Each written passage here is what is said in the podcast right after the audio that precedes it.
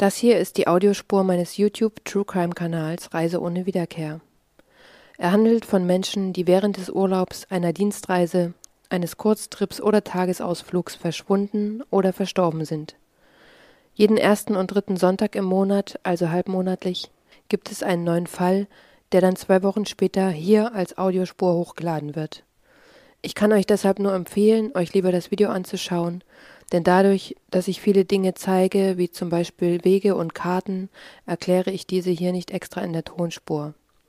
Warum dann überhaupt als Podcast hochladen, fragt ihr euch? Die Erklärung ist ganz einfach, ich möchte dem vorbeugen, dass jemand meine Audiospur klaut und als seine eigene hochlädt. Wir schreiben das Jahr 2011. Die 27-jährige Michaela ist am glücklichsten Punkt ihres bisherigen Lebens. Sie hat gerade ihre große Liebe John geheiratet und beide wollen direkt nach den Flitterwochen in ihr neues Haus einziehen. Doch dazu wird es nie kommen, denn Michaela wird nicht lebend aus den Flitterwochen zurückkehren. Denn es ist eine Reise ohne Wiederkehr.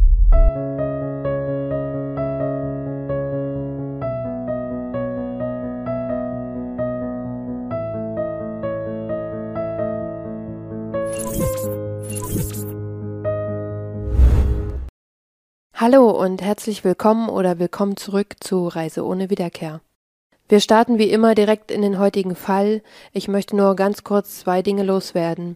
Und zwar liegt es ja in der Natur der Sache, dass wir auf diesem Kanal in andere Länder reisen und dass dort dann schlimme Dinge passieren. Das heißt aber auf gar keinen Fall, dass das jeweilige Land oder der Ort unter einem Generalverdacht stehen und alle Menschen dort schlecht wären oder sind, Überall gibt es schwarze Schafe und äh, es geht auf keinen Fall darum, andere Länder schlecht zu machen oder andere Menschen.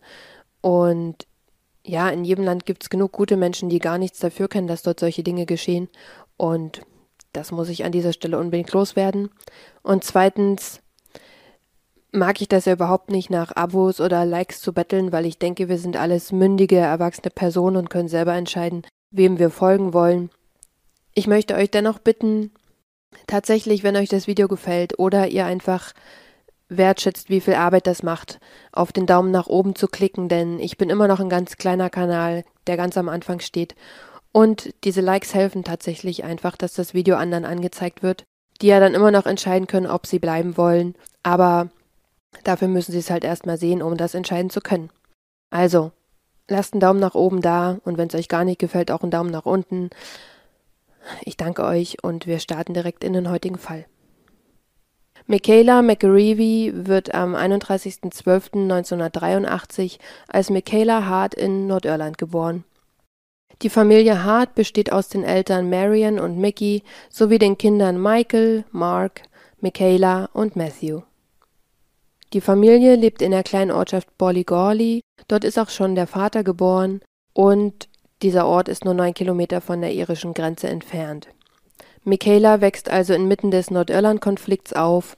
Es gibt mehrere Anschläge der IRA in ihrem Landkreis. Ob sie jetzt als Kind aber viel davon bewusst mitbekommen hat, ist nicht klar, aber der Nordirland-Konflikt ging ja bis 1998 und da war sie schon 15 Jahre alt, also ein paar Dinge hat sie sicherlich bewusst mitbekommen.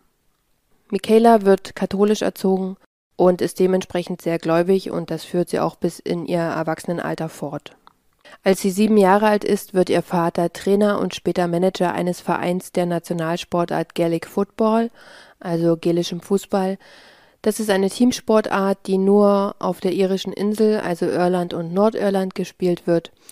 Und es ist eine Mischung zwischen Handball, Fußball und American Football.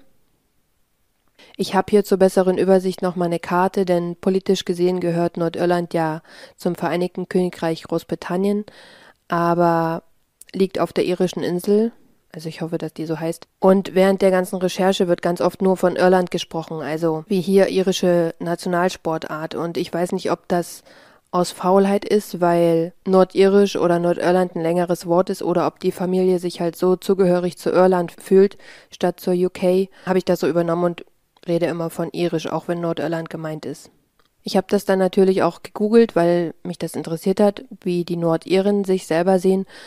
Und es gibt seit 1998 das Karfreitagsabkommen, was den Nordiren einen Sonderstatus zuspricht Und zwar dürfen die selber entscheiden, ob sie einen britischen und oder irischen Pass möchten. Sie können auch beides besitzen.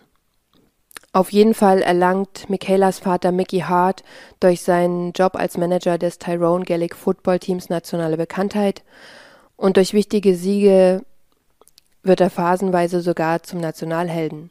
Und immer an seiner Seite und sein größter Fan ist seine Tochter Michaela. Trotzdem sie das einzige Mädchen ist unter vier Geschwistern, ist sie bei jedem Spiel dabei, freut sich mit ihm oder trauert mit ihm, je nach Sieg oder Niederlage. Hier ist ein kleiner Ausschnitt aus einem TV-Interview, nachdem Vater Mickey mit seinem Team einen wichtigen Titel gewonnen hat. Will you welcome, please, the All Ireland winning manager Mickey Hart and his daughter Michaela?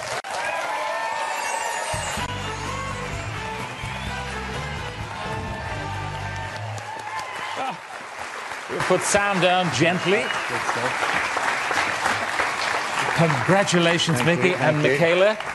Congratulations to you, because I know you've been there every step of the way. That's right. I Isn't Sam have. looking great? He's looking and what about well. you, uh, Michaela? Have, have you got a man in your life at the moment? I do. I, I do indeed. Is he interested in football as He's much as you are? definitely interested in football. He would, he would have to be now to be any man of mine. Yeah, does he play? he does play, but I'm not going to say any more now because I'll get in trouble when I go back. yeah, he doesn't play for Tyrone then, Not Tyrone, no. Ooh. One a bit further afield.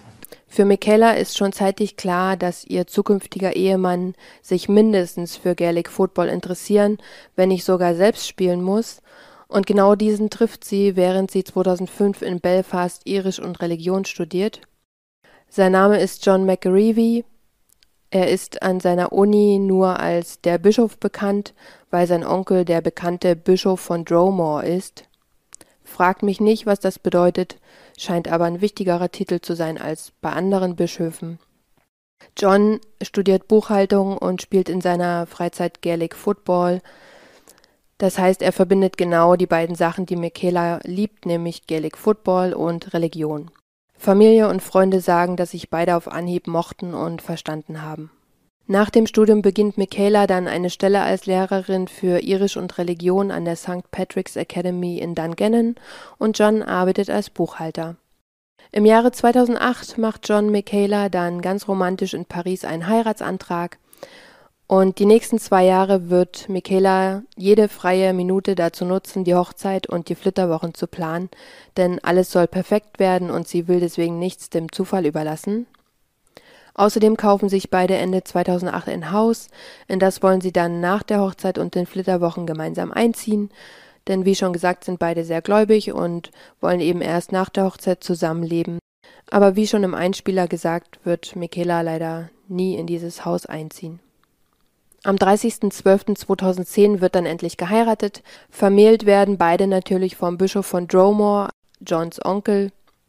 Michaela bekommt die Hochzeit, die sie sich immer gewünscht hat. Es ist eine Winterhochzeit und clever wie sie ist, hat Michaela die Hochzeit einen Tag vor ihren Geburtstag gelegt. So sind alle Gäste schon da, man muss sie nicht mehr neu einladen und man kann vor allem direkt nach Mitternacht weiter feiern.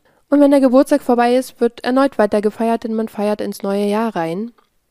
Und am 01.01.2011 bringt Vater Mickey dann das frisch getraute Paar zum Flughafen und sie beginnen ihre dreiwöchige Hochzeitsreise.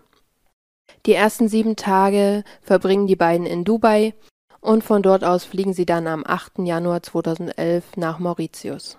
Michaela hat sich ja wochenlang mit dem Ziel ihrer Flitterwochen beschäftigt, hat stundenlang im Internet recherchiert und etliche Rezensionen über Hotels und das Land gelesen und sich dann eben genau für dieses Hotel auf Mauritius entschieden, was ja eine gute Wahl erscheint, denn Mauritius gilt als supersicheres Land für Touristen.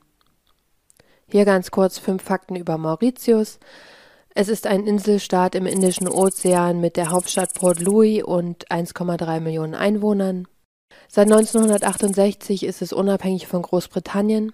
Seit 1992 gibt es eine parlamentarische Republik mit beständigen demokratischen Strukturen, was immer dafür spricht, dass es ein sicheres Land ist, umso länger die demokratischen Strukturen herrschen.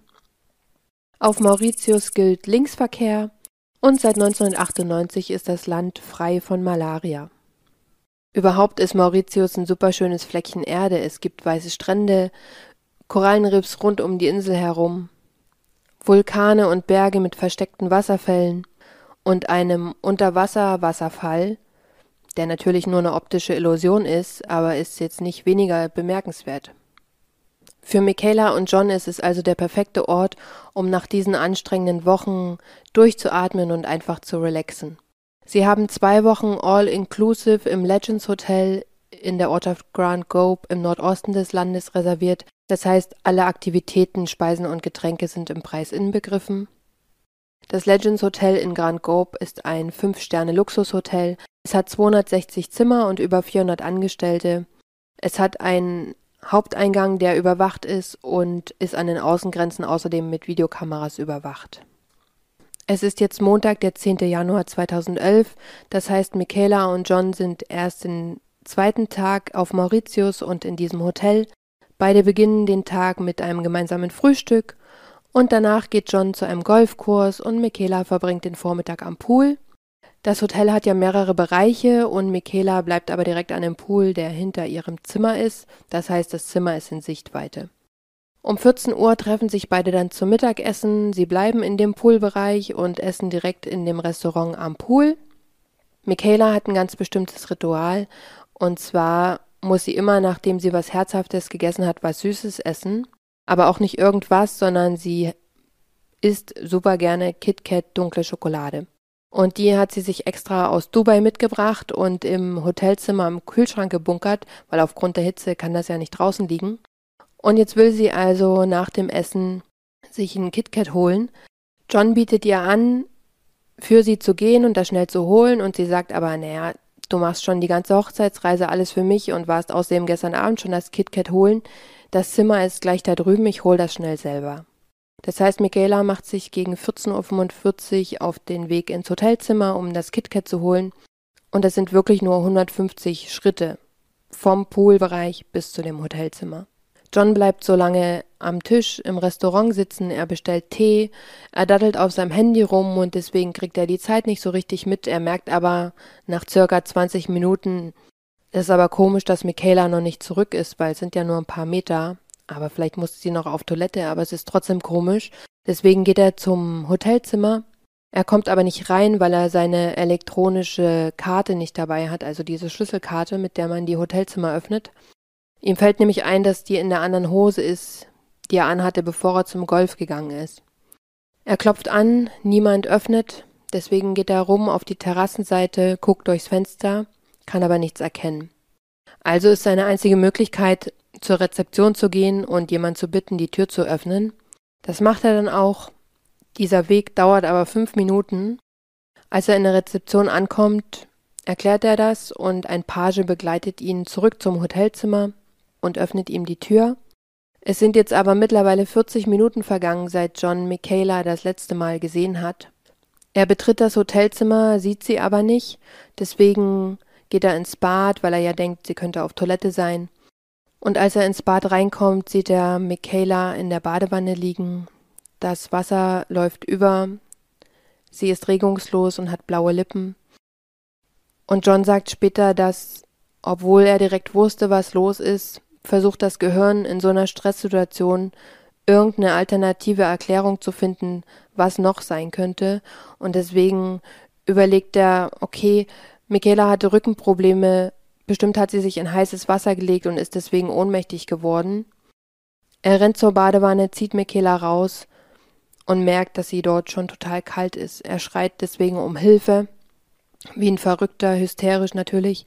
Und der Page, der ihm eben noch die Tür geöffnet hat, ist er noch nicht weit weg und kommt deswegen zurück, sieht, was los ist und holt Hilfe. John legt Michaela auf den Boden und beginnt mit den Wiederbelebungsmaßnahmen.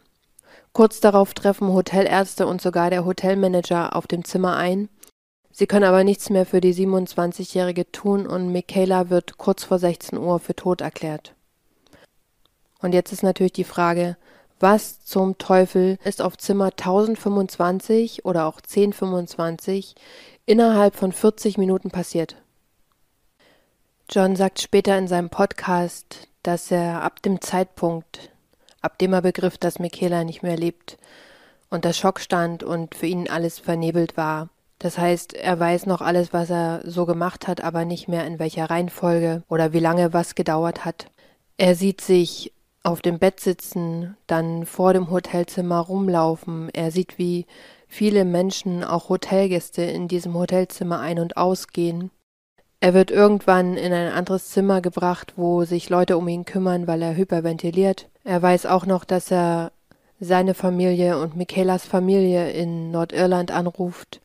Er weiß nicht mehr genau, was er gesagt hat, er weiß nur, dass er die Worte dass sie tot ist, nicht über die Lippen bringen konnte, sondern das umschrieben hat und ihnen natürlich außerdem gesagt hat, dass sie kommen sollen.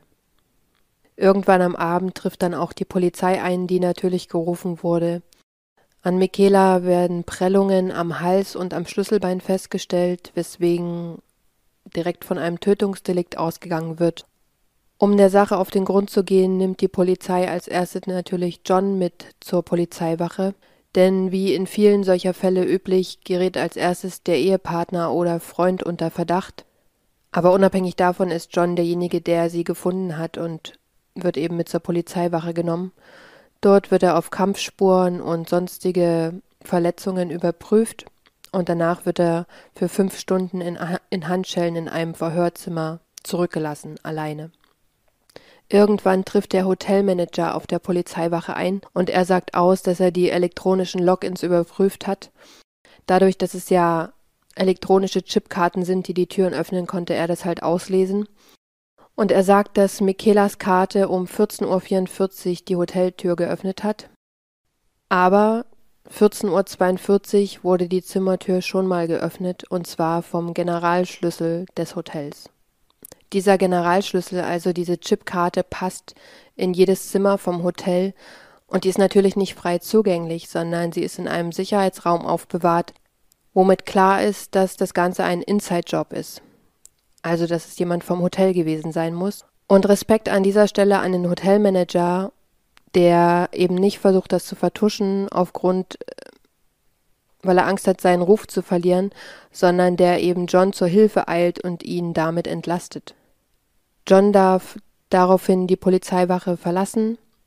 Die Polizisten sagen noch zu ihm, sei nicht traurig, du bist noch jung, du findest bald eine andere Frau. Was? Okay, ohne Worte. Auf jeden Fall überprüfen die Polizisten natürlich am nächsten Tag noch das Alibi mit dem Restaurant mittags, ob John wirklich am Tisch geblieben ist. Äh, also sie fragen die Restaurantangestellten und die bestätigen Johns Alibi und er kann damit definitiv als Täter ausgeschlossen werden. John wird in einem anderen Hotelzimmer untergebracht und verbringt den ganzen 11. Januar alleine, weil seine Familie eben noch auf dem Weg ist und ist eben mit sich und seiner Trauer komplett allein. Dass John nicht der Täter ist, heißt aber gleichzeitig auch, dass Mauritius nun das erste Mal in seiner Geschichte einen Touristenmord aufzuklären hat. Im Gegensatz zu Ellies Fall versucht die Polizei aber alles, um diesen Mord so schnell wie möglich aufzuklären, eben um das Image von Mauritius als sicheren Touristenort zu schützen oder besser gesagt wiederherzustellen. Ob das so gut gelingt, wird sich noch herausstellen. Michaela wurde inzwischen natürlich in die Gerichtsmedizin gebracht und dort wird als Todesursache Ersticken durch Kompression des Halses festgestellt. Die erste Annahme der Polizei über den Tathergang lautet wie folgt. Michaela hat 14.44 Uhr das Hotelzimmer betreten, um sich ein KitKat zu holen. Der Täter hat sich währenddessen im Bad auf Toilette versteckt, denn die Toilette ist nochmal ein extra abgetrennter Raum innerhalb vom Bad. Das würde aber bedeuten, dass der Täter sowieso schon im Bad war, weil, wenn man ins Hotelzimmer kommt, steht man schon mitten im Raum, wie in jedem Hotelzimmer, es sei denn, man hat eine Suite mit mehreren Zimmern, aber er hätte sich ja nur dort verstecken können, wenn er sowieso schon im Bad war. Jedenfalls geht die Polizei erstmal davon aus, dass Michaela eben nicht nur das KitKat geholt hat, sondern auch auf Toilette musste und dort dann den Täter überrascht hat und diesem nichts anderes übrig blieb, als sie zu töten und Sie wurde wahrscheinlich in die Badewanne gelegt, um Spuren zu verwischen. Deswegen geht die Polizei auch eigentlich davon aus, dass es keine Reinigungskraft sein soll, weil diese könnte erklären, was sie im Hotelzimmer macht. Ja, ich bringe gerade neue Handtücher oder ich musste Servietten wechseln oder Kaffee auffüllen. Also eine Reinigungskraft hätte halt immer einen guten Grund, zu jeder Tageszeit in diesem Hotelzimmer zu sein. Und deswegen geht die Polizei davon aus, dass es andere Mitarbeiter vom Hotel sind. Schon einen Tag nach dem Mord am 11. Januar 2011 werden fünf Mitarbeiter des Hotels festgenommen, die zu einem Diebstahlring gehören sollen. Sprich eine Bande, die innerhalb des Hotels arbeitet und agiert und offensichtlich schon länger sich an Wertgegenständen und Geld von Touristen bereichert.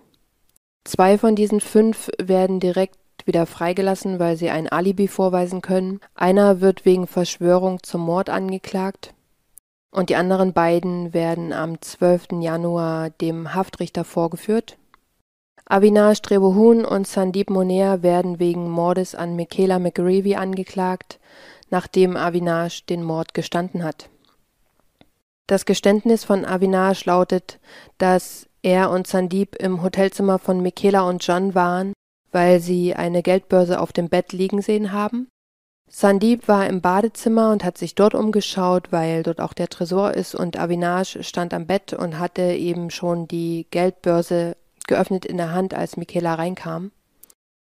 Diese fragt natürlich, was er da macht und was das soll, und obwohl Avinash eine Reinigungskraft ist, kann er in dem Moment eben keine Ausrede dafür finden, warum er die Geldbörse geöffnet in der Hand hält. Wäre sie geschlossen gewesen, hätte er ja vielleicht sagen können, die lag hier so offen rum, ich wollte sie an die Seite legen. Michaela geht ein paar Schritte auf Avinash zu. Sie weiß ja nicht, dass noch jemand in dem Hotelzimmer ist, nämlich im Bad. Und sie wird dann von Sandeep von hinten angegriffen. Sie beginnt zu schreien und Sandeep hält ihr den Mund zu und fängt an, sie von hinten mit dem Unterarm zu würgen. Avinash sagt aus, dass Sandeep also derjenige war, der Michaela erwürgt hat. Er gibt aber zu, dass er insofern dran beteiligt war, dass er sie festgehalten hat, weil während alle drei gekämpft haben, beziehungsweise Michaela mit Sandeep gekämpft hat, ist sie zu Boden gegangen und hat sich eine Kopfverletzung am Hinterkopf zugefügt. Da sie sich natürlich gewehrt hat und gestrampelt hat, hat Avinash ihre Beine festgehalten und Sandeep hat dann die Tat ausgeführt, bis es vorbei war. Beide haben Michaela dann in die Badewanne gelegt und das Wasser aufgedreht. Warum? Steht nicht im Geständnis. Es wird, wie gesagt, vermutet, dass sie Spuren zerstören wollten. Andererseits gibt es in Mauritius auch einen ganz alten Fall von einem Ehepaar, wo die Frau in der Badewanne gefunden wurde und ihr Ehemann wurde nie verurteilt, weil eben keine Spuren mehr an der Frau gefunden werden konnten. Und das war damals in Mauritius ein riesig großer Fall. Alle wissen davon. Es kann also sein, dass Sandeep und Avinash sich an den Fall erinnert haben und gedacht haben, guck, den haben sie auch nie fest äh, festnehmen können oder irgendwas nachweisen können, weil seine Frau in der Badewanne lag. Lass uns das genauso machen, also. Das ist jedenfalls meine Einschätzung. Avinash sagt, er hätte Michaela niemals getötet und dass es ein Unfall war und Sandeep aber gesagt hat, wir müssen sie umbringen, weil sie uns gesehen hat und wenn sie uns meldet, verlieren wir unsere Jobs. Und ich denke mir so, okay, aber das ist auch nur bis zur nächsten Straßenecke gedacht, weil wenn ihr unter Verdacht geratet, so wie jetzt, seid ihr ebenfalls euren Job los, weil der Hotelmanager sich überhaupt nicht leisten kann, solche Leute anzustellen oder zu behalten. Dieses Geständnis macht Avinash am 12.01., also an dem Tag, an dem beide dem Haftrichter vorgeführt werden. Er unterschreibt es aber erst in Anwesenheit seines Anwalts am 13.01. Das ist hier ganz wichtig und darauf kommen wir später nochmal zurück. Die Polizei ist stolz, dass sie so schnell Fortschritte gemacht haben und versichert John und der mittlerweile angereisten Familie, dass sie die richtigen Täter haben und dass diese auch ihre gerechte Strafe bekommen werden. Michaelas Bruder Mark und Johns Bruder Brian kümmern sich auf Mauritius vor Ort um alle Formalitäten, damit Michaelas Leichnam so schnell wie möglich nach Nordirland zurück überführt werden kann, denn es ist eine der wichtigsten irischen Traditionen, eine Irish Wake abzuhalten, also eine irische Totenwache. Und deswegen hat es für die Familie höchste Priorität, dass Michaela so schnell wie möglich nach Nordirland zurückgebracht wird. Die irische Totenwache hat eine lange Tradition, bei der der oder die Verstorbene zu Hause aufgebahrt wird und sich Freunde, Familie und Gäste von dem oder der Verstorbenen verabschieden können. Es ist aber keineswegs ein nur trauriger Anlass, denn diese irische Totenwache soll dazu dienen, den Verstorbenen zu feiern und zu ehren. Das heißt, Leute kommen vorbei, beten natürlich oder erzählen gemeinsame Geschichten, die sie mit der oder dem Verstorbenen erlebt haben. Und tatsächlich wird bei diesen Wakes auch äh, getrunken, um auf den Toten anzustoßen. Die Fenster im Haus bleiben offen, damit der Geist dem Körper und dem Haus entweichen kann. Michaelas Wake geht insgesamt drei Tage. Sie wird in ihrem Elternhaus in ihrem ehemaligen Kinderzimmer aufgebahrt und dieses steht jedem offen, der sich von ihr verabschieden möchte. Und in diesen drei Tagen kommen mehrere hundert Menschen, um sich zu verabschieden. Das heißt, Michaela wird am Donnerstag, den 13. Januar, nach Nordirland zurücküberführt. Am Freitag, Samstag und Sonntag findet diese Totenwache statt in ihrem Elternhaus. Und am Montag, den 17. Januar, also genau eine Woche nach ihrem Tod, findet dann die Beerdigung von Michaela statt. Die Beerdigung gleicht einem Staatsbegräbnis, denn daran nehmen über 3000 Menschen teil. Also die öffentliche Anteilnahme ist riesig und sogar die Präsidentin Irlands Mary McAleese nimmt an der Beerdigung teil, sowie der Premierminister Nordirlands und der stellvertretende Premierminister. Michaelas Sarg wird von ihrem Zuhause in Ballygawley nach Ballymacilroy per Fußmarsch in die St. Malachy's Church gebracht also der Kirche, in der sie vor kurzem noch ihr Jawort gesprochen hat. Und auf dem Weg dahin sieht man sogar noch die selbstgebastelten Schilder, die bei der Hochzeit als Wegweiser dienten. Begleitet wird Michaela natürlich von ihrer sowie von Johns Familie. Links und rechts wird das Auto mit dem Sarg von der Footballmannschaft von Michaelas Vater sowie den Schülern ihrer Schulklasse eskortiert. Michaela wird in ihrem Hochzeitskleid beerdigt und auf dem Friedhof gegenüber der Kirche, in der sie geheiratet hat, beigesetzt.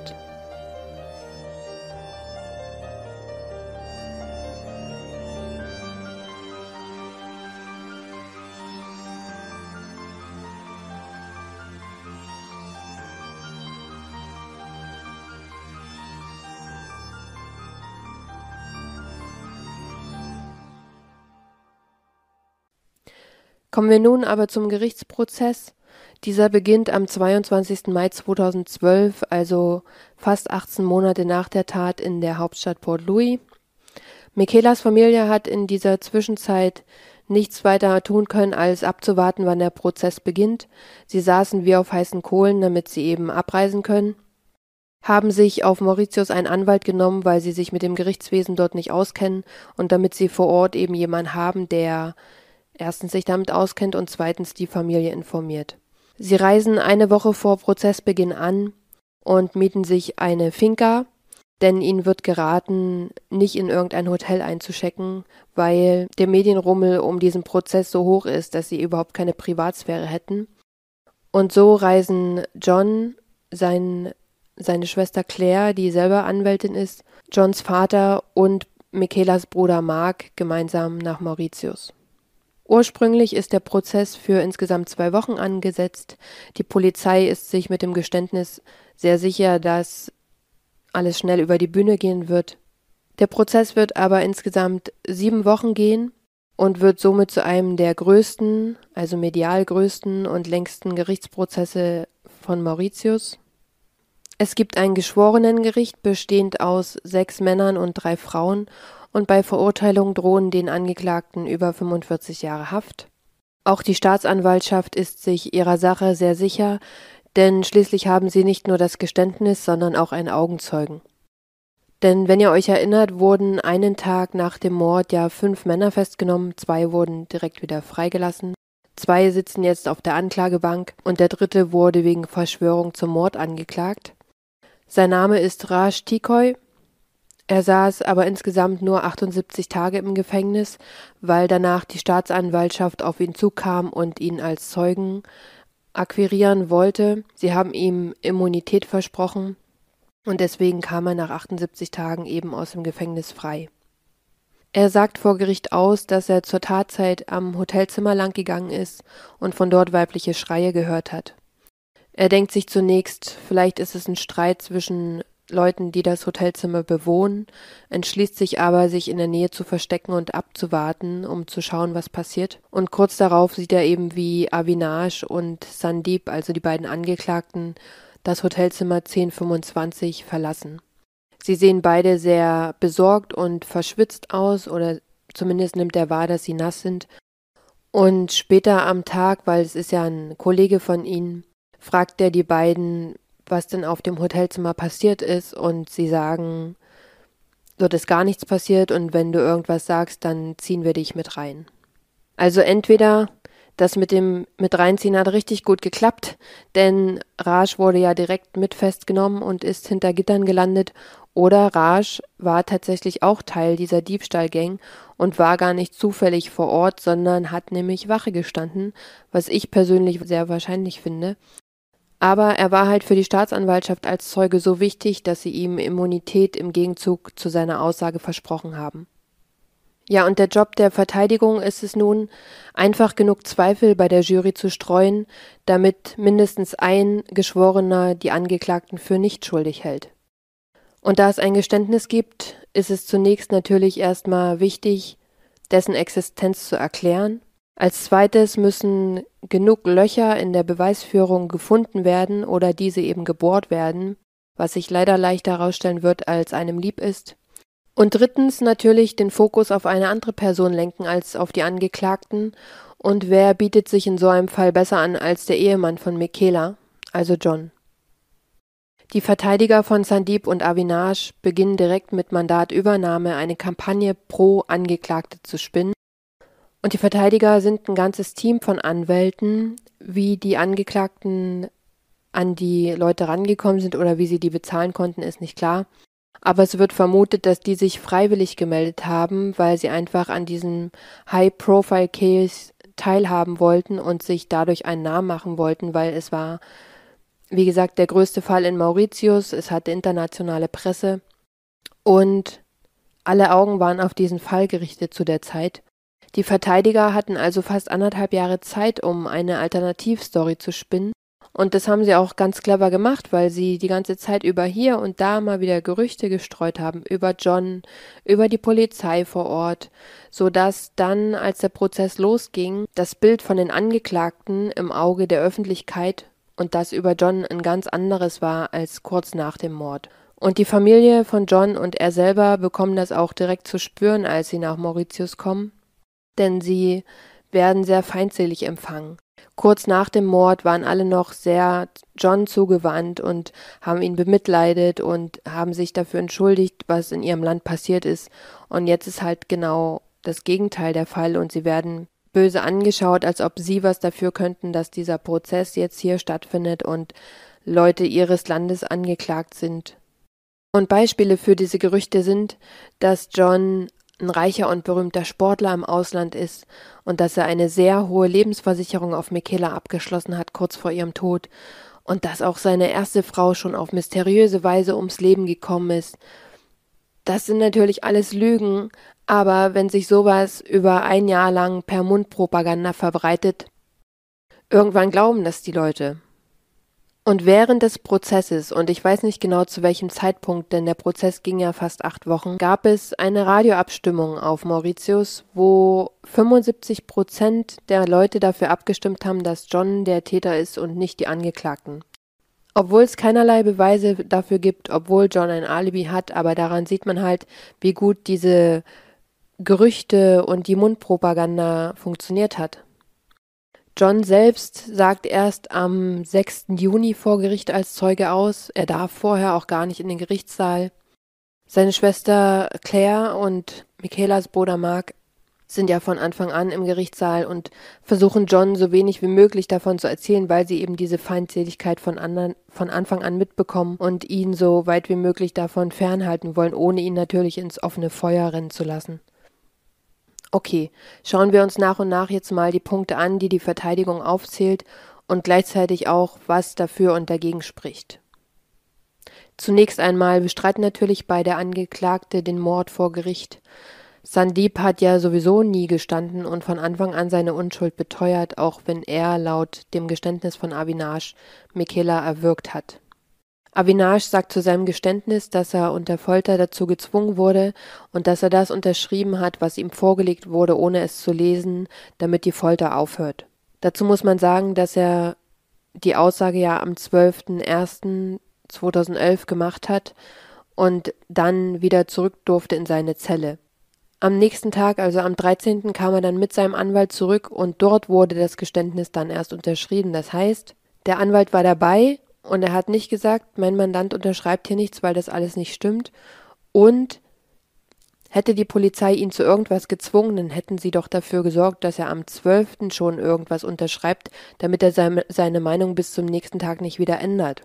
Und dazu kommt noch, dass beide Angeklagte innerhalb der ersten Woche nach dem Mord dreimal untersucht wurden, nämlich auf Kampfspuren und auf DNA, und wäre er gefoltert worden, hätte man ja irgendwelche Spuren daran, davon festgestellt. Außerdem war das Geständnis in der dort üblichen Sprache Kreolisch.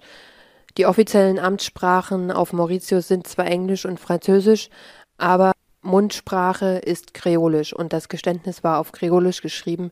Er kann also nicht behaupten, er wusste nicht, was er unterschreibt. Und dazu kommt noch, dass alles, was Avinash in seinem Geständnis aufgeschrieben hat, mit den Befunden der Autopsie an Michaela übereinstimmt. Die haben wir bis jetzt noch nicht besprochen, weil ich die hier mit einfließen lassen wollte. Aber in dem Autopsiebericht steht eben, dass Michaela von hinten erwürgt wurde mit dem Vorderarm und dass sie außerdem eine Platzwunde am Hinterkopf hatte, also genau das, was Avinash ausgesagt hat. Woher sollte er das sonst wissen? Denn, wie gesagt, seine Aussage war am 12. unterschrieben hat er am 13. Januar und der Autopsiebericht kam erst einen Monat später. Und selbst wenn die Polizei sich das ausgedacht hätte, sie hätten erstens die Befunde von der Autopsie nicht wissen können und zweitens geht man normalerweise davon aus, dass wenn man sich ausdenkt, dass jemand erwürgt wird, derjenige mit beiden Händen von vorne gewürgt wird oder was weiß ich, man denkt sich aus, dass es mit einem Seil oder mit Bikini-Oberteil, was auch immer passiert ist. Aber es steht drin, dass Michaela mit der Kraft des Vorderarms erwürgt wurde und woher soll Avinash das am 12. Januar, zwei Tage nach dem Mord, sonst wissen? Und wir wissen ja, dass die Annahme von der Polizei eine ganz andere war als die tatsächliche Schilderung des Tathergangs. Und hätte die Polizei sich das ausgedacht, hätte dort deren Version drin gestanden, nämlich die mit dem, dass sich jemand auf der Toilette versteckt und Michaela dann angreift. Sie sind ja auch nur von einem Angreifer ausgegangen. Und deswegen spricht bei diesem Geständnis vieles für Täterwissen, was heißt vieles? Eigentlich alles.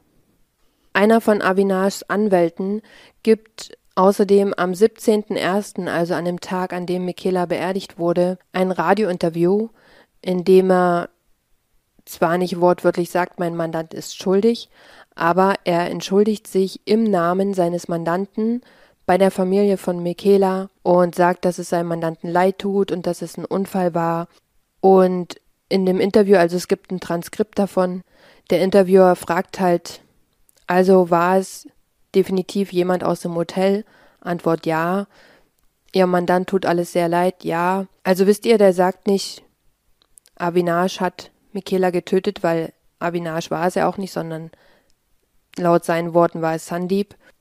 Aber warum sollte der Anwalt sich sonst in ein Radiointerview setzen, sieben Tage nach dem Mord, und für seinen Mandanten der Familie sagen, dass es ihm sehr leid tut. Die Anklage plant, dieses Transkript als Beweismittel vor Gericht zu bringen, doch bevor es dazu kommt, schmeißt besagter Anwalt Ravi Ratna hin aus Interessenkonflikt und danach wird dieses Interview halt niemals als Beweismittel zugelassen. Warum? Weiß ich nicht, da, da kenne ich mich zu wenig mit äh, dem Gerichtswesen aus. Weil die könnten das ja trotzdem vorbringen. Was hat denn das damit zu tun, ob der hingeschmissen hat oder nicht? Sandeep Monea bestreitet ja seine Tatbeteiligung und sagt den Geschworenen, warum soll ich denn den Generalschlüssel benutzen, wenn ich als Vorgesetzter sowieso eine Karte habe, die in diese Zimmer reinkommt? Und ich denke mir so, ja, weil sonst direkt klar wäre, dass du mit deiner Karte in das Zimmer gegangen bist. Aber kommen wir zu dem nächsten Punkt, der der Verteidigung in die Hände spielt, und zwar DNA-Spuren, beziehungsweise fehlende DNA-Spuren. Denn an Michaelas Körper werden keine fremden DNA-Spuren gefunden, sondern nur die von John, was ja logisch ist, nachdem er sie aus der Badewanne gezogen hat und versucht hat, wiederzubeleben. Außerdem wurde Michaela ja wahrscheinlich genau deswegen in die Badewanne gelegt, nämlich um DNA-Spuren zu verwischen. Und leider kommen an dieser Stelle auch alle Lücken und Fehler der Polizeiarbeit zum Vorschein, denn es wurde weder alles abgesichert, noch wurden von allem Fingerabdrücke genommen. Also nicht mal das Portemonnaie, was Avinage angeblich in der Hand hatte, wurde auf Fingerabdrücke untersucht. Das muss man sich mal vorstellen. Das Ding ist aber, es gibt Journalisten, die den Fall begleitet haben und die in dem Hotel übernachtet haben und die sagen, dass sie gesehen haben, dass alle Angestellten Handschuhe tragen. Das heißt, selbst wenn Avinage das Portemonnaie in der Hand hatte und er dabei Handschuhe getragen hat, ist es sehr wahrscheinlich, dass es dort gar keine Fingerabdrücke gab. Aber man muss doch grundsätzlich erstmal alles testen und überprüfen. Und es ist ja so, dass die Polizei arbeitet ja der Staatsanwaltschaft zu. Und die müssen versuchen, so lückenlos und gewissenhaft wie möglich zu arbeiten und auch in ihren Berichten alles aufzuschreiben, damit dann eben, wenn ein Fall vor Gericht geht, die Verteidigung nirgendwo einhaken kann und Zweifel streuen kann. Also genau das, was die Verteidigung in dem Fall macht. Und wie ich aber schon gesagt habe, müssen sie in diesem Fall leider nicht mal nach irgendwelchen Lücken suchen, sondern sie stolpern quasi drüber. Und es macht den Anwälten von den Angeklagten regelrecht Spaß, die Polizeiarbeit dort fortzuführen. Und John sagt später in seinem Podcast, dass seine Familie und er sich gar nicht vorkamen wie im Gerichtssaal, sondern wie im Zirkus, denn einfach die Art, wie die Verteidiger mit den Zeugen gesprochen haben, war von oben herab arrogant und hat dafür gesorgt, dass die Leute darüber lachen, wie wie die miteinander reden oder dass sie das, was gefragt wird, beklatschen oder Aussagen bejubeln. Und der hat gesagt, unterm Strich ging es immer noch um den Tod von einer Person und davon war dort absolut nichts zu merken. Und das hat so weit geführt, dass Johns Schwester irgendwann, weil der Richter hat niemanden zurechtgewiesen und Johns Schwester, die ja selber Anwältin ist, hat irgendwann ist aufgestanden und hat geschrien, dass alle ein bisschen Respekt zeigen sollen. Ein weiteres Problem, das aufgetaucht ist, war, dass die Tatortfotos nur in Schwarz-Weiß geschossen wurden.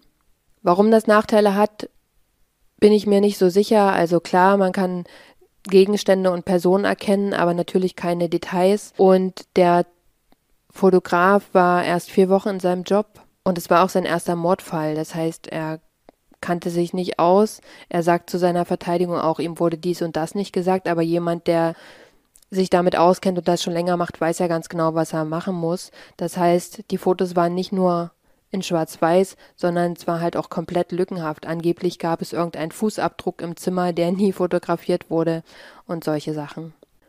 Ein weiterer Punkt, der als merkwürdig empfunden wurde, ist, dass der Page, der John die Hotelzimmertür geöffnet hatte, nie zum Prozess vorgeladen wird, also weder von der Verteidigung noch von der Staatsanwaltschaft, wobei das der Staatsanwaltschaft wahrscheinlich mehr gedient hätte, denn er war der Einzige, der dabei war, als John das Zimmer betreten hat, und vielleicht hat er doch irgendwelche Kleinigkeiten bemerkt, die jetzt wichtig gewesen wären oder die geholfen hätten, dass John bei den Geschworenen halt besser dasteht. Als nächster Punkt kommt die Verteidigung auf einmal mit einem Überwachungsvideo um die Ecke. Es zeigt ein sich streitendes Paar an der Rezeption des Hotels und das am 10. Januar 2011, also am Tattag. Das Video ist ohne Ton und man sieht, wie beide gestikulieren. Die Verteidigung behauptet, dass auf dem Video Michaela und John zu sehen sind und alle, die die beiden kennen, wissen, das sind nicht Michaela und John, aber das Video ist unscharf genug, um eine Jury zu verwirren oder dazu zu bringen, das anzuzweifeln. Und die Verteidigung geht sogar so weit, dass sie einen Experten kommen lässt, der sich über Größe und Statur äußert und eben bestätigt, dass es sehr wohl John sein könnte. Die Frau auf dem Video hat mit Michaela gar nichts gemeinsam, außer der dunklen Haarfarbe vielleicht. Und trotzdem behauptet die Verteidigung eben, es handelt sich um Michaela und John. Nachdem das Paar verschwunden ist, kommt tatsächlich der echte John ins Bild gelaufen und er hat eine andere Hose an als der Mann von dem Pärchen gerade zuvor. Und die Behauptung der Verteidigung lautet, dass man ja ganz klar sieht, dass beide sich gestritten haben. Dann sind beide verschwunden und kurze Zeit später kommt John umgezogen wieder zurück an die Rezeption, um nach der Karte zu fragen, weil er nicht ins Zimmer kommt. Und die Hose hätte er umgezogen, weil er eben nass geworden ist, nachdem er Michaela in die Badewanne gelegt hat. Wenn wir uns mal die Timeline angucken, ist es so, dass das Pärchen 15 Uhr ins Bild kommt und 15.02 Uhr verschwindet. John kommt 15.15 Uhr 15 ins Bild. Das sind 13 Minuten. Okay, das heißt, sollten das John und Michaela gewesen sein, hätte John 13 Minuten gehabt, um mit Michaela aufs Zimmer zu gehen, sie zu töten, sie in die Badewanne zu legen, er zieht sich um und geht wieder zurück zur Rezeption. Und wir wissen ja, dass ein Weg, also von Zimmer zur Rezeption, fünf Minuten dauert. Das heißt, es sind schon zehn Minuten Fußweg hin und zurück. Er hätte also drei Minuten für die Tat und das Umziehen und die Badewanne Zeit gehabt. Und klar kann man rennen, aber und nochmal, das muss ja alles gar nicht stimmen. Es geht der Verteidigung nur drum, genug Zweifel zu streuen. Denn John hat ein glasklares Alibi von den Restaurantleuten und der Autopsiebericht sagt auch, dass Michaela zwischen 14.30 Uhr und 15 Uhr gestorben ist. Das Pärchen kam 15 Uhr an die Rezeption und war bis 15.02 Uhr im Bild. Das heißt, es können gar nicht Michaela und John gewesen sein. Die Verteidigung kündigt das Video ja der Staatsanwaltschaft an, bevor es als Beweis vor Gericht eingereicht wird. Und die Staatsanwaltschaft kennt das Video überhaupt nicht. Ja, und das ist halt super merkwürdig, dass die Staatsanwaltschaft dieses Video nicht kannte, sich offensichtlich nicht mal darum bemüht hat. Es geht nicht darum, alle Überwachungskameras des Hotels auszuwerten. Also, okay, im besten Fall schon. Aber es geht dort um den tatrelevanten Zeitpunkt in dem John sogar zu sehen ist und die haben das nicht gekannt. Fakt ist, es ist nicht klar, wann die Staatsanwaltschaft von dem Video erfahren hat und wann es dann als Beweismittel zugelassen wurde, also wie groß die Zeitspanne ist. Aber ein irischer Journalist hat sich zur Aufgabe gemacht, dieses Pärchen ausfindig zu machen und er schafft es auch binnen kürzester Zeit und es handelt sich um ein deutsches Pärchen aus München. Die bestätigen auch, ganz offiziell über Polizeistationen, also über Polizeiberichte, dass sie auf dem Video zu sehen sind und nicht Michaela und John. Und das wird alles vor Gericht vorgetragen. Und damit ist ja eigentlich dieses Beweismittel von der Verteidigung widerlegt. Aber sie, die versuchen das einfach nur ganz schnell runterzuwischen. Und im Endeffekt geht es ja darum, Hauptsache, Hauptsache die Jury hat das mal gehört weil, na, Zweifel streuen. Denn die Prämisse lautet ja immer noch, könnt ihr wirklich ohne jeden Zweifel sagen, dass Avinash und Sandeep die Tat begangen haben. Und kurioserweise übrigens, bevor das Video als Beweismittel im Gericht zugelassen wird, erscheinen Screenshots davon in der, ich glaube, Daily Mail äh, von Mauritius. Und das ist eigentlich ganz klar eine Missachtung des Gerichts, weil du darfst nicht, bevor irgendwas im Gericht zugelassen wird, verbreiten und wie die Zeitungen daran gekommen sind? Hm, auf jeden Fall sorgt diese Berichterstattung dafür, dass dieser Gerichtssaal so voll ist wie noch nie, weil alle denken, sie werden jetzt Zeugen davon, wie John überführt wird. Und was aus dieser ganzen Behauptung geworden ist, habe ich euch gerade erklärt. Und es schließt sich eigentlich an das an, was schon im Vorfeld passiert ist, an die ganzen Besch Gerüchte, die über John verbreitet wurden und wie ebenso ja, nicht nur Mundpropaganda oder eben auch Klatschpresse funktioniert. Irgendwann, du musst es nur oft genug sagen, dann glauben es die Leute. Am 12. Juli ziehen sich die Geschworenen zurück. Der Richter weist sie an, dass sie keine Politiker sind und nicht darauf achten sollen, was das für Auswirkungen für Mauritius haben könnte, was sie entscheiden, obwohl ihnen zuvor gesagt wurde von der Verteidigung, dass Mauritius ein schlechtes Licht gerückt wird, wenn beide verurteilt werden und so weiter und so fort. Und wie gesagt, der Richter weist sie ganz klar an, damit habt ihr nichts zu tun, eure Aufgabe ist nur anhand der Fakten festzustellen, ob Sandeep und Avinash schuldig sind. Er gibt ihnen außerdem ein 120-seitiges Resümee mit und nach zwei Stunden kommen die Geschworenen zurück und sprechen ihr Urteil aus. Was ich richtig krass finde, weil Es waren mehr als sieben Wochen, also siebeneinhalb Wochen Prozess. Und nach zwei Stunden kommst du zurück. Du, du schaffst noch nicht mal in zwei Stunden diese 120 Seiten zu lesen. Das heißt, du kannst nur so schnell eine Entscheidung treffen, wenn du dir ab einem bestimmten Zeitpunkt sicher warst und den Rest gar nicht mehr beachtet hast und eben schon mit einer festen Meinung in die Entscheidung reingegangen bist, ohne nochmal alles zu überprüfen. Auf jeden Fall könnt ihr euch bestimmt denken, was jetzt kommt. Die neuen Geschworenen beschließen einstimmig, dass Avinash und Sandeep die Tat nicht begangen haben, und sie werden freigesprochen. In dem Moment, in dem die Worte fallen, nicht schuldig, bricht der ganze Saal in Jubel aus, es gibt gar kein Halten mehr, und John und seiner Familie bleibt nichts übrig, als sofort den Gerichtssaal zu verlassen, weil die das gar nicht ertragen können, dass ja so eine heitere Stimmung herrscht, wenn es um so ein ernstes Thema für sie geht. Und sie finden halt, also sie sind sich sicher, dass die Richtigen auf der Anklagebank saßen und erfahren eben in diesem Moment, dass es keine Gerechtigkeit gibt. Kommen wir noch zu den Dingen, die alle nach dem Prozess noch so passiert sind. Es gibt ja im Englischen den Begriff Aftermath und ich finde den ganz passend, aber ich finde keine geeignete Übersetzung dafür. Also, was ist alles danach passiert? Das Hotel wird kurz nach dem Prozess umbenannt von Legends Hotel in Lux Hotel. Auch Zimmer Nummer 1025 existiert nicht mehr. Wenn man jetzt an den Zimmern vorbeiläuft, sieht man 1024 und danach die 1026. Das heißt, es wurde umbenannt in 1026 und es wird aber auch fast nie vergeben, sondern nur, wenn das ganze Hotel komplett ausgebucht ist.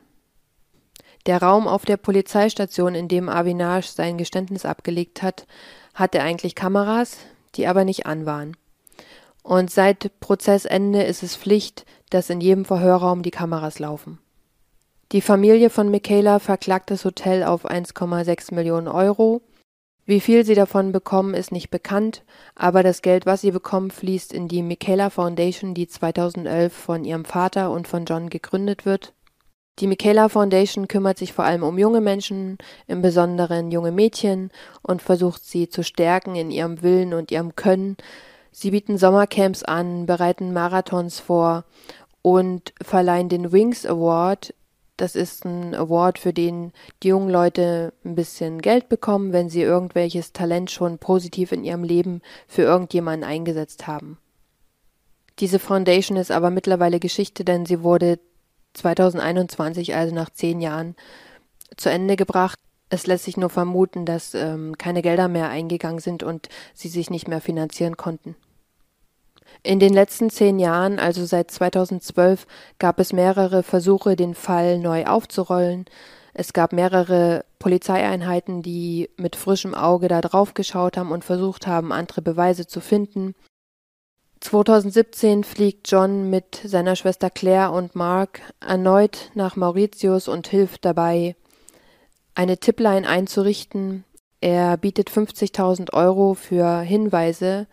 Er hat die Hoffnung, dass durch die fünf Jahre, die seitdem vergangen sind, einfach Leute, Beziehungen zwischen Leuten sich geändert haben und sich vielleicht jemand traut, jetzt was zu sagen.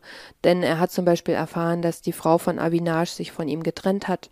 Und 50.000 Euro sind ja viel Geld. Ich meine, Michaela wurde letztendlich getötet, weil ein paar Scheine in dem Portemonnaie waren. Aber leider meldet sich niemand und es verläuft im Sande. Im Jahre 2020 gibt der FC Liverpool bekannt, dass Mauritius sein neuer Community- und Tourismuspartner ist oder irgend sowas in der Art. Und daraufhin gibt es einen kleinen Aufschrei von äh, John McGarivey, der auf Twitter postet, dass er das nicht fassen kann, weil Mauritius sich ein SCH um Touristen oder die Angehörigen kümmert und kurz danach, also eine Woche später, gibt Mauritius bekannt, dass sie den Fall erneut aufrollen wollen. 2021 werden dann Sandeep und Avinash erneut angeklagt, aber nur wegen Diebstahl. Ich glaube, es kommt aber wieder zu keiner Verurteilung. Und wenn sie wegen Diebstahl in diesem Zimmer verurteilt werden würden, dann haben sie ja offensichtlich auch die Tat begangen, deswegen. Aber das nur zur Vollständigkeit, ich äh, habe nicht viel darüber erfahren können. Es wird aber noch ein anderer Mann festgenommen, der heißt Dassen Narayan und hat als Sicherheitsmitarbeiter im Hotel damals gearbeitet. Und Es wurde ja ein Generalschlüssel benutzt, um die Zimmertür 1025 zu öffnen. Diese Karte wurde übrigens niemals gefunden, die ist verschwunden. Aber da die ja in dem Sicherheitsraum gefehlt hat, wurde dort, während die Karte benutzt wurde, eine Kartenattrappe eingesetzt und an dieser Karte gibt es eben DNA-Spuren von diesen Dassenereien. Da wird aber später behauptet, dass es nur Kontaktspuren sind und zu wenig, um ihm irgendwas nachweisen zu können. Also im Endeffekt alles verläuft im Sande und aktuell gibt es keine neuen Ermittlungen. Um mit was Positivem abzuschließen, lernt John irgendwann eine neue Frau kennen. Sie heißt Tara und ist Buchhalterin wie er. John trägt aber ganz viel Ängste mit sich rum und so hat er Angst, Tara zu heiraten, weil sich in seinem Kopf abspielt, wenn ich sie heirate, verliere ich sie wieder. Und auch wenn Tara sich verspätet, gerät er sofort in Panik und malt sich aus, was alles passiert sein könnte, damit er nicht nochmal in die Schockstarre fällt, die er damals hatte. Und er sagt, er, er malt sich alles aus, damit er auf die Situation, die eintreffen könnte, vorbereitet ist. Ja, es ist ganz klar ein Trauma und ähm, die beiden haben mittlerweile auch zwei Kinder und er sagt, diese Angst hat sich mit den Kindern nur noch multipliziert. Ich glaube, dass der ohne Therapie da, dass man das nicht alleine bewältigen kann, wenn man sowas erlebt hat. Auf jeden Fall holt sich John das Einverständnis von Michaelas Familie und heiratet Tara auch irgendwann. Michaelas Vater Mickey Hart gibt 2018 bekannt, dass er die letzten drei Jahre an Krebs gelitten hat, den jetzt aber besiegt hat und er ist sich sicher, dass Michaela von oben auf ihn gewacht hat. Ja, wir sind am Ende des heutigen Falls angekommen. Mich interessiert sehr, was ihr dazu sagt, ob ihr den Fall schon kanntet, da der ja schon groß in den Medien war, jetzt nicht unbedingt bei uns, aber der Fall hat alles, was Ellis Vater sich für sich gewünscht hat. Ne? Also die Aufmerksamkeit und ja gut, nicht die Polizeiarbeit, aber zumindest, dass die Polizei versucht, die Täter zu finden und nicht alles unter den Tisch gekehrt wird, aber vor allem die Aufmerksamkeit. Ich muss ehrlich sagen, ich bin hin und her gerissen, ob Sandeep und Avinash die Täter sind das Geständnis spricht für mich ganz klar dafür, weil einfach, wenn es mit dem Autopsiebericht übereinstimmt, woher soll Avinash zwei Tage nach dem Mord diese Infos haben? Und selbst wenn er behauptet, die Polizei hat ihm das so vorgelegt, die Polizei hat niemals so konkret mit Täterwissen ein Geständnis vorgefertigt. Das glaube ich nicht. Was ich merkwürdig finde, ist aber, dass wenn er sowieso in dem Zimmer gereinigt hat, also dort ein- und ausgehen konnte, warum dann ein zweiter Mann, nämlich Sandeep, mit im Zimmer war. Warum waren die denn zu zweit da, um aus einem Portemonnaie mehrere Scheine zu klauen? Das finde ich, finde ich merkwürdig. Ach, ich habe noch vergessen zu erwähnen, dass im Nachhinein, also 2021, wird der Hauptzeuge, also Raj Tikoy, der, der die beiden aus dem Hotelzimmer kommen sehen hat, wird der tot aufgefunden. Er hat sich angeblich selbst erhangen. Also dort, wo die Ermittlungen wieder angefangen haben, ins Laufen zu kommen. Und ja, es steckt nicht überall eine Verschwörungstheorie dahinter, aber es ist ja schon wieder ein komisches, komisches Zeitgefüge, dass wenn die Ermittlungen ins Rollen kommen, neu, wo letztendlich nie was rausgekommen ist, aber dass er dann dort Selbstmord begangen haben soll. Ja, das ist mir jetzt nur noch mal eingefallen zu dem, was man äh, runterbrechen kann, was sein könnte, weil ich glaube tatsächlich, dass er mit Teil des ähm, Diebstahlrings war und wusste, dass sie dort klauen wollen. Er stand Wache und dann ist die Sache halt schiefgegangen und er wusste eben ganz genau, dass es die beiden sind und er ist der Einzige, der die beiden belasten könnte. Ansonsten, also John war es in meinen Augen auf gar keinen Fall, aus allen genannten Gründen. Also entweder es waren die beiden oder halt ganz andere, aber ich denke schon, dass es auf jeden Fall Hotelmitarbeiter waren, weil ja, so ein Hotel ist ja wie eine kleine geschlossene Gemeinde. Es ist eigentlich übersichtlich, um Leute auszuschließen oder nicht, je nachdem, wer im Urlaub war, wer hat gearbeitet und so weiter und so fort. Und die Polizei hat einfach gravierende Fehler gemacht, indem sie wahrscheinlich so unter Druck standen, jemanden dingfest zu machen, dass sie eventuell die Erstbesten genommen hat. auf die mit dem Finger gezeigt wurde, ich weiß es nicht. Ja, und dann einfach keine akribische Polizeiarbeit geleistet haben, aber dass deswegen jemand nicht verurteilt wird. Ich finde diesen Fall richtig krass, weil Michaela absolut nichts falsch gemacht hat. Sie war sich einfach nur ein blödes Stück Schokolade holen auf ihrem Hotelzimmer mitten am Tag. Sie ist nicht als Frau irgendwo alleine rumgerannt, was man ihr zum Vorwurf machen könnte, was ich immer absolut unterirdisch finde, dass man als Frau aufpassen muss, wo man hingeht, unmöglich. Aber wie gesagt, sie geht auf ihr eigenes Hotel, wenn, wenn man sich das für sich selber mal vorstellt. Ich bin bald im Urlaub und wenn ich mir denke, Mensch, ich gehe auf mein Hotelzimmer und irgendjemand denkt sich, oh, die hat mich gesehen, ich muss sie darf man sich gar nicht vorstellen, aber es ist wirklich unfassbar. Und ich habe auch noch nie gehört, dass jemand in seinem Hochzeitskleid beerdigt wurde. Und ihr sagt ja immer, oder ihr habt gesagt, dass ihr es gut findet, dass ich so neutral bin und so. Aber dort muss ich wirklich kurz abbrechen, weil, jetzt schon wieder, weil mir das echt, weil mir die Vorstellung echt nahe geht. Ich bin echt gespannt, was ihr dazu sagt. Wie gesagt, ob ihr den Fall kanntet, was ihr vermutet, also oder ob ihr denkt, dass die richtigen Leute vor Gericht standen. Und wie immer am Schluss möchte ich noch die Notfallnummer einblenden und zwar ist in Mauritius die Nummer für alle drei Fälle, also für Feuerwehr, Krankenwagen und Polizei, die 999. Ja, und mehr gibt's für den heutigen Fall nicht. Ich freue mich, dass ihr dabei wart. Ich freue mich, wenn ihr wiederkommt und ich freue mich natürlich, wenn ihr ein Like da lasst und wir sehen uns beim nächsten Mal. Tschüss.